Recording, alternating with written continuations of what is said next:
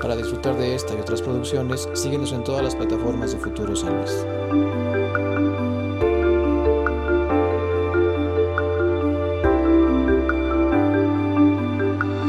Hola, ¿qué tal amigos de Futuro San Luis? Mi nombre es Raquel Pérez Mendoza y les doy la bienvenida a un episodio más de Frente a Frente. De verdad es un gusto siempre poder platicar con ustedes y presentarles a los actores que están haciendo historia aquí en San Luis Potosí. Hoy tengo el gran gusto de saludar al coordinador de vinculación de la Facultad de Agronomía y Veterinaria de la Universidad Autónoma de San Luis Potosí, que de verdad es un gusto porque Estamos en el centenario de la Universidad Autónoma de San Luis y qué mejor que festejarlo que platicando con las personas que día a día hacen la universidad. Está con nosotros el ingeniero Antonio Buen Abad Domínguez. Lo dije bien, ¿verdad? Luego haremos un espacio para que nos platique un poquito del origen de su apellido. Él es el coordinador de vinculación. ¿Cómo está? Bienvenido, ingeniero. Gracias, muy buenas tardes. No, Raquel, gracias por la invitación y pues vamos a platicar un poquito qué hace la Facultad de Agronomía y Veterinaria de nuestra universidad. Y sabe que es muy pertinente nuestra charla del día de hoy porque estamos justo en este periodo en donde muchos de los jóvenes que están por salir de la preparatoria andan buscando qué estudiar, ¿no? Y qué mejor que ver todas las posibilidades que tiene no solamente la universidad, sino también otros espacios, pero dentro de esta facultad pues tenemos grandes carreras y para los que ya terminaron eh, la carrera de veterinaria o para los que estudiaron algo, estudiaron algo relacionado con la agronomía, pues los posgrados. Platíquenos un poquito de la facultad, ingeniero. Ok, de manera muy breve, un poquito de historia. La escuela el año pasado cumplió 50 años de su creación. Esta nace como una carrera de la Escuela de Ingeniería en los 70 prácticamente y a partir de que se denomina carrera de agronomía, después se le da el grado de Escuela de, Agronomía y en el cual se empezó en el edificio central, en el patio, ahora patio de la autonomía, ahí nace también psicología, y en la parte enfrente a Plaza Fundadores en la Caja Real, también la Escuela de Arquitectura en aquellos tiempos. Nacen tres escuelas en ese momento. Agronomía nace por una necesidad del país. Había que estar fomentando mucho precisamente el, el sector primario, el sector agropecuario, y era necesario, a pesar de que había dependencias federales y estatales, había que construir, tener escuelas de agronomía por esa necesidad, una demanda de la sociedad, se genera la, la escuela, ahora Facultad de Agronomía y Veterinaria. Bien, ¿qué ha sucedido durante estos 50 años? Bueno, de haber pasado por esas etapas de, de, escuela, facultad de agronomía y ahora agronomía y veterinaria, pues contamos actualmente con seis carreras, Primero empezó con ingeniería agronómica en fitotecnia, o sea, un especialista en producción de plantas, ingeniería agronómica en zootecnia, un especialista en lo que es manejo de ganado pecuario, todo tipo de ganado. Y a partir de los 90 después nace la escuela, la, perdón, la, la carrera de ingeniería en agroecología. Viene después todo lo que corresponde a, de, de esa carrera, viene un boom sobre lo que es los sistemas de producción sistemas de producción que en el cual ahora le llamamos agricultura protegida. Si ya existían los invernaderos, ya era una novedad, es una innovación, es una tecnología que ahora se está demandando mucho y que actualmente, la verdad, es una de las carreras que está teniendo mucho impacto, igual que todas, pero esto por qué? Porque en un breve espacio, por llamarlo así, en vez de estar trabajando en campo abierto, pues eso facilita tener muchos cultivos fuera de época, por más tiempo comparado, te digo, por ejemplo, en la zona de Villaderista, es una zona tomatera, que si te duraba cuatro meses el ciclo, bien te va. ¿Por qué? Porque las condiciones del clima se empezabas en marzo, estabas cosechando en julio, agosto, llegaba septiembre, llegaba octubre y empezaban las primeras heladas y el cultivo se acababa. Con invernaderos, precisamente con esta carrera de ingeniería agronómica en producción de invernaderos, Ahora tienes un cultivo que te dura nueve meses. Después de esa viene la carrera de médico veterinario zootecnista. ¿Es en qué año fue? Esta fue en el 2010, la de médico veterinario. ¿Sí? Esta, esta carrera precisamente fue también una necesidad y una demanda de la sociedad. ¿Por qué? Nos decían muy fácilmente, oye, abre veterinaria, tienes animales, es lo que necesitas. No, se llama médico veterinario. Y la palabra médico obliga precisamente a tener instalaciones adecuadas, precisamente para lo que hace un médico. Laboratorios específicos, imagenología, rayos X, quirófanos, y el cual esta carrera estuvo muy supervisada por una serie de personas especialistas en lo mínimo que se debe de contar para abrir la carrera. Los animales ya los tenía. Porque muchos que tenían la intención de ser médicos veterinarios migraban a Zacatecas, Exactamente. ¿no? Zacatecas, Se iban a Calera, está Guanajuato, está Tamaulipas, o se iban a Chapingo, o otros se migraban más lejos. Entonces esto ya bajo, no bajo la presión, ante una necesidad, como muchas de ellas, este, bueno, hay que hacer todo un estudio. Siempre que la universidad, cualquier universidad abre una carrera, tiene que hacer un estudio de mercado. ¿Qué tanta es la demanda? Cómo se a dónde se van a insertar, cuál es la locación in situ en donde se van a desarrollar los egresados, qué tipo de egresados nos, nos pide la sociedad. La carrera de medicina veterinaria, pues sí, igual como un médico general, pero de ahí los muchachos más adelante se van especializando, ya sea en equino, ya sea en bovino lechero, bovino de carne, en cerdos, en ganado caprino, en ganado ovino, cunicultura, en fin, igual como muchas otras. Y después nace la carrera de ingeniero forestal. Ya es un especialista, si teníamos agroecología que se dedica a controlar o a aprovechar, a convivir con el medio ambiente, específicamente ahora que se da mucho lo que es los sistemas de producción orgánicas, ecológicas, en donde se debe de reducir todo lo que es contaminación, bueno, pues precisamente aprovechando los recursos naturales, los, eh, ingenieros agroecólogos van buscando el aprovechamiento de esos recursos. Y el área forestal ha sido muy interesante, más sin embargo, en mi opinión personal, ha sido una carrera muy limitada porque no es fácil insertarse tan fácilmente y como tal, siempre se piensa que los forestales es nomás trabajar con árboles. Y no, son desde las especies del desierto hasta especies boscosas, templadas, ciénegas, en fin. Entonces, un poquito complicado. ¿Qué sucedió históricamente? Y probablemente de ahí nace la duda. No sé, por necesidades propias de la, institución de, la universidad, hubo que hacer un, un refinamiento, una reestructuración de varias carreras de la universidad. ¿Qué tanto impacto están teniendo? ¿Cuántos ingresan? ¿Cuántos egresan? Y ahí es donde empezamos a encontrar ciertas disparidades de que me ingresan muy pocos y terminan todavía más pocos, precisamente por la parte de la inserción laboral. Son atractivas y esto obligó a simplemente hacer un paro. No se, no se cerraron, las carreras continúan, los que están los muchachos van a terminar con ese título y se creó una nueva oferta educativa. Ingeniería en agronomía y medio ambiente Aparentemente muchos pensarán que es una fusión. No, es una reestructuración entre lo que hace el agroecólogo, entre lo que hace el forestal, y de tal manera que se puedan ir combinando. Precisamente es un ingeniero agrónomo que tiene sistemas de producción agrícolas y pecuarios, pero con uno de los mm, puntos de carácter mundial, cuidar el medio ambiente. ¿Cómo le pueden hacer? No se pelea con fitotecnia, no se pelea con zootecnia, mucho menos con invernaderos. Invernaderos trabaja bajo un medio ambiente controlado, encerrado.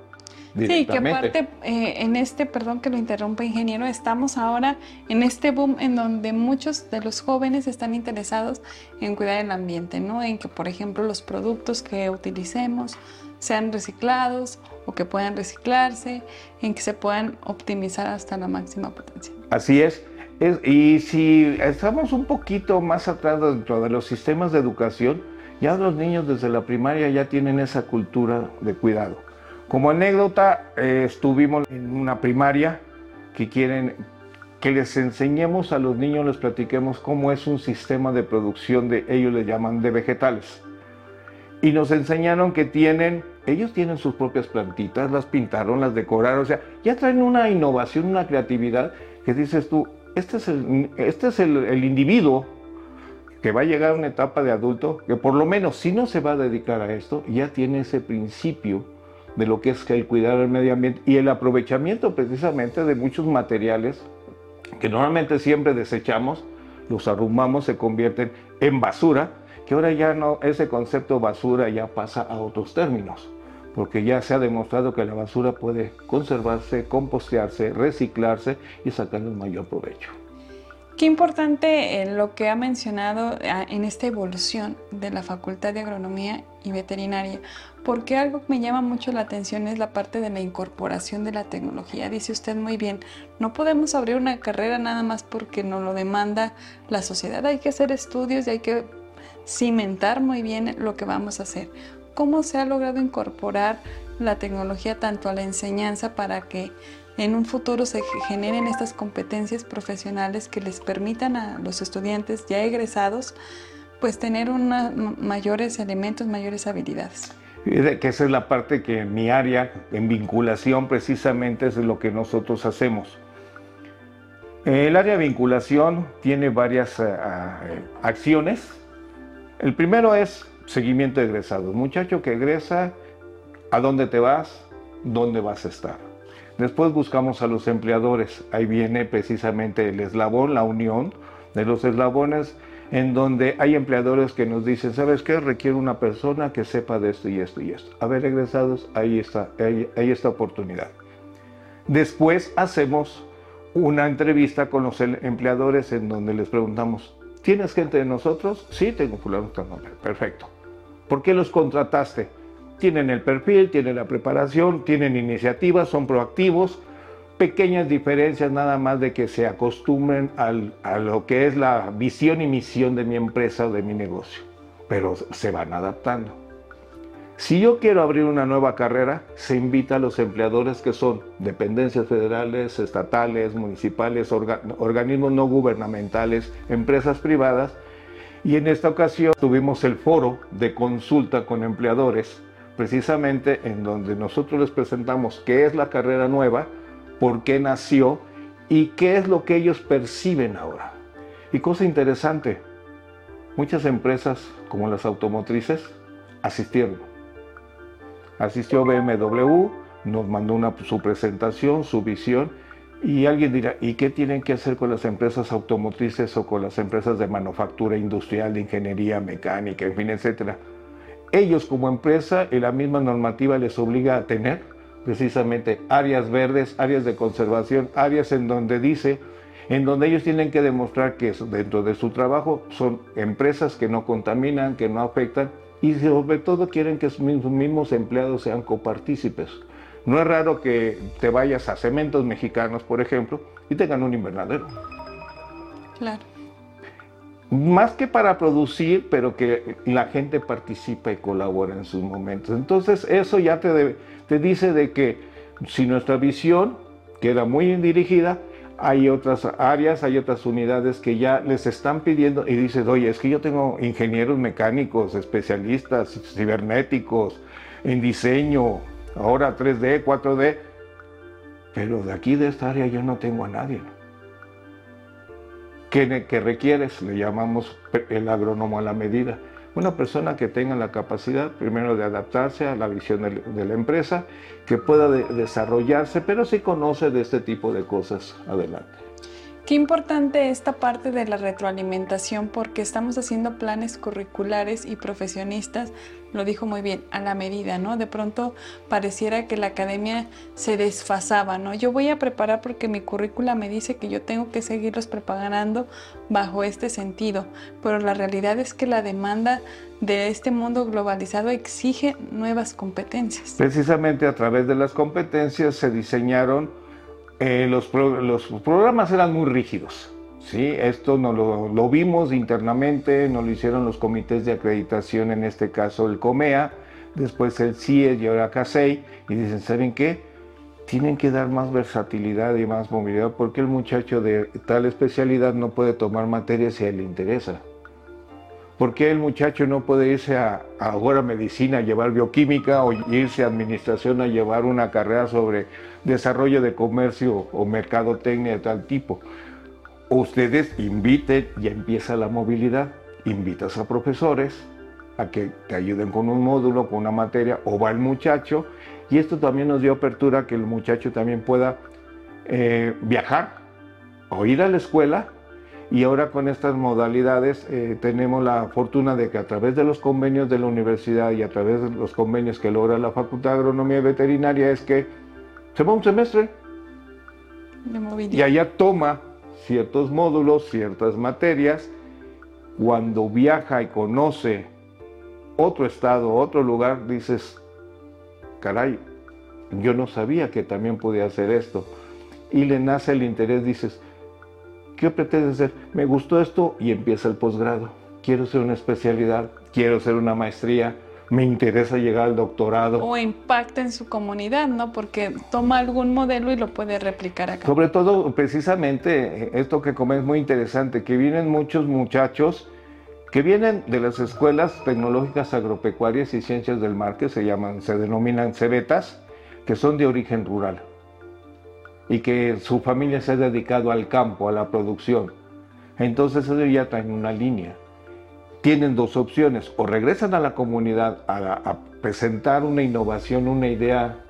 ¿sí? Yo lo comparo mucho en nuestra carrera con la, con la carrera de medicina. El médico cura, el médico previene. El ingeniero agrónomo previene problemas de carácter de, sistemas de producción y cuando haya necesidad de curar a la planta para que pueda continuar, pues ese es, ese es nuestro trabajo. Es su tarea.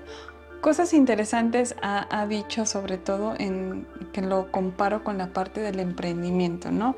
El estudiante que está en la Facultad de Agronomía y Veterinaria puede ser su propio jefe, ¿no? Porque tiene todas las condiciones no solamente para insertarse en un mundo laboral ya existente, sino que puede generar su propio empleo y otros empleos. Así es, porque fíjate que también eso ha motivado que dentro de las mismas carreras y las mismas materias, entre ellas las de desarrollo empresarial, este, ahora los muchachos participan y colaboran desarrollando un negocio ellos mismos y se hace un tianguis y no el tianguis en la escuela.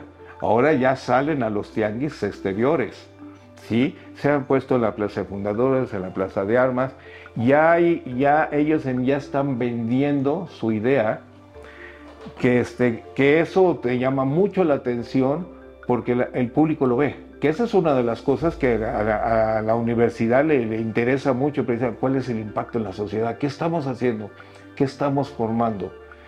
Muchachos que se han asociado, han puesto su despacho, su consultoría o han puesto un negocio ¿sí? de, este, de productos este, orgánicos, de productos químicos o hacen una combinación, se asocian y órale, ¿qué hay que hacer? Es que no nomás vas a abrir la tienda, vas a salir a atender al sector primario, que quiénes son pues, los productores, que quiénes son las empresas. ¿sí? Y las mismas empresas también en su momento dices, oye, mm, necesito un muchacho que tenga ese feeling para que se inserte en investigación y desarrollo de un producto que vamos a sacar y que haga diferentes pruebas con productores y que de ahí lo llevemos más adelante. Qué importante. Ingeniero, antes de irnos, digo, se fue muy rápido esta charla, a mí me gustaría que se dirigiera a aquellos jóvenes que están pensando todavía en qué estudiar. La Universidad Autónoma hizo este ejercicio de crear ferias de carreras que se me hizo maravilloso porque de pronto en la preparatoria pues todos nos vamos como borrillitos, ¿no? Nada más hay medicina, administración, comunicación, tenemos muy poquitas carreras en la mente, ¿no? Y de pronto en esta feria de, las carreras nos dimos cuenta que hay diferentes eh, panoramas y que a lo mejor están más ad hoc a lo que yo quiero hacer el resto de mi vida, ¿no? ¿Qué mensaje le podemos dar a estos chicos de preparatoria? Que nos están viendo y escuchando de por qué están en la Facultad de Agronomía y Veterinaria. Antes de esto te voy a platicar una anécdota. Cuando andaba de, de ahora sí, de, de mitotero en la prepa, en aquellos tiempos que existía la prepa 3, estaba yo en el consejo estudiantil y por causas del destino me invitan a ser el coordinador de actividades culturales. Y precisamente tocas el punto qué vamos a estudiar porque la materia de orientación vocacional no nos estaba dando la información.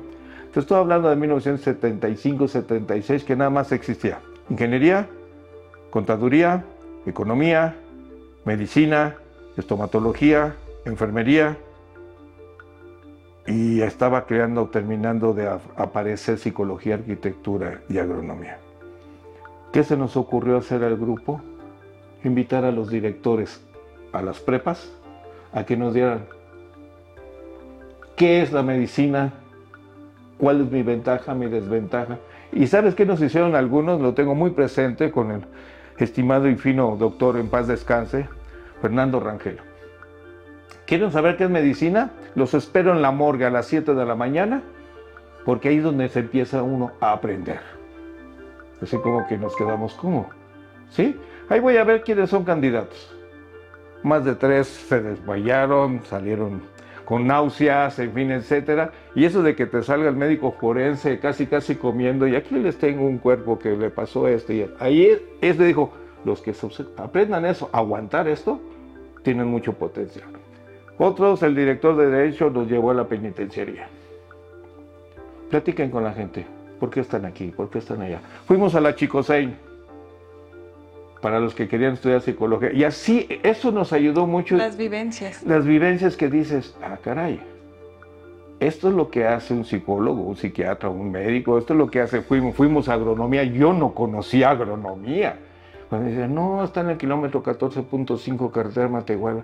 Y mis padres decían, ¿hasta dónde vas a ir? ¿Qué camión llega ahí? ¿Qué camión llega? ¿Quién te lleva? Hasta que yo me titulé, que decía agronomía, y me titulé el día que fueron ahí, dijeron, ¿hasta qué venías, hijo? Sí. Dice, ¿estás orgulloso? Sí. Bien, en respuesta a la, pregunta, la Universidad Autónoma de San Luis Potosí tiene una gran diversidad de carreras que en función se han creado una apertura en función también a las necesidades. Siguen siendo las carreras iniciales y de ahí se han generado más especialidades, con más enfoques, más específicas, lo que hablamos en un principio, el estudio de mercado. ¿Por qué se han abierto otras carreras? ¿Por qué se hicieron los campus que ahora contamos en la universidad? ¿Por qué empezó? El primer campus que teníamos era la zona media. Luego se abrió a Valles.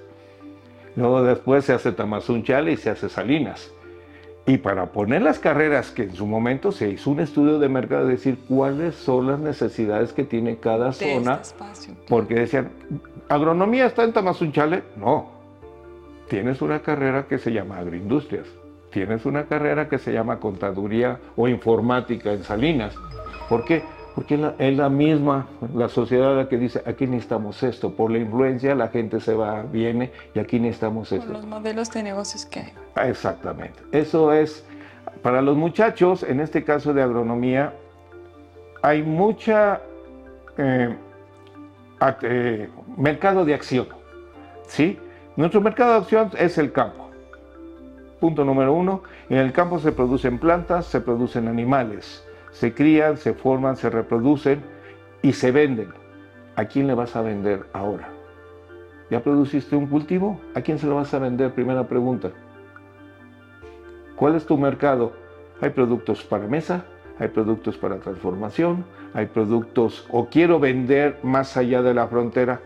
Ve y pregúntales que si tu producto les interesa y cómo lo quieren. ¿Por qué? Porque ellos tienen un, tipo de consumidores. Regreso al tomate. Todos conocemos el tomate bola, después salió el saladé, el tomate bola se reduce su producción, pero luego empiezan a aparecer los cherries, luego empiezan a aparecer los uberos. Y ahorita en San Luis Potosí se produce tomate rojos, amarillos, casi azules, color café, anaranjados, que dices, y esto es tomate, pruébalo, sabe tomate. ¿Y para quién va? Para un mercado diferente. Un mercado gourmet que ahora es lo que nos piden. De ahí salieron hortalizas, las famosas babies. Las zanahorias chiquitas, los elotitos, los de Bruselas. Y eso te va cambiando a dónde vamos a llevar nuestro producto. Sí, en México mucho producto se queda aquí porque somos principales consumidores, pero también eso aquí, primero abastece tu mercado nacional y después vemos hacia afuera. Hacia afuera. Ingeniero, le agradezco mucho que nos haya acompañado en representación del director Heriberto. De verdad, esta es su casa. Nos encantó platicar con usted y conocer, porque a veces no sabemos todos los esfuerzos que lleva tener 50 años una facultad. No se dicen pocos, pero en realidad es un esfuerzo titánico, ¿no? De estar siempre adaptando los planes curriculares a las necesidades del mercado. Pues no, pues muchas gracias que me permitieron compartir un poquito de una manera muy resumida, muy ejecutiva, ¿qué somos? ¿A qué dedicamos nuestro trabajo académico? ¿Qué hacemos hacia el exterior? ¿Y, cómo, podemos, cómo podemos retribuir precisamente a las necesidades de la sociedad. No formamos profesionales por formar, la universidad nunca lo ha visto así históricamente y bueno, pues para eso, como estábamos viendo el podcast que hicieron al señor rector en su momento, han sido demandas, han sido crecimientos, son necesidades, sí, y tenemos que ir más allá. Cumplir un siglo se oye fácil también, cumplir 50 años, años se, se ve muy sencillo, pero sí hay todo un trabajo atrás precisamente de lo que somos y como dice la, universidad, nuestra razón de ser. Nuestra razón de ser y siempre autónoma por mi Siempre autónoma por mi parte educaré, ¿verdad? Ingeniero Antonio Abad, no, Antonio Buenabad, es que no hay que olvidarnos de, esa historia. Le agradezco mucho de verdad y como siempre les digo, esta es su casa y ojalá que no sea la primera vez que nos acompañen, sino la primera de muchas y seguir fomentando estas formaciones. Agradezco a ustedes y a quienes nos vean y nos escuchen. Esperemos si estamos ahí mismo en la Facultad de Agronomía Veterinaria, carretera Matehuala, kilómetro 14.5 en el ejido Palma de la Cruz. Gracias, ojalá que algún día podamos transmitir desde allá. Será interesante en serio que nos, eh, nos visitasen y que conocieran nuestras instalaciones, todo lo que te he platicado en su momento. Y como le digo a los muchachos, presuman.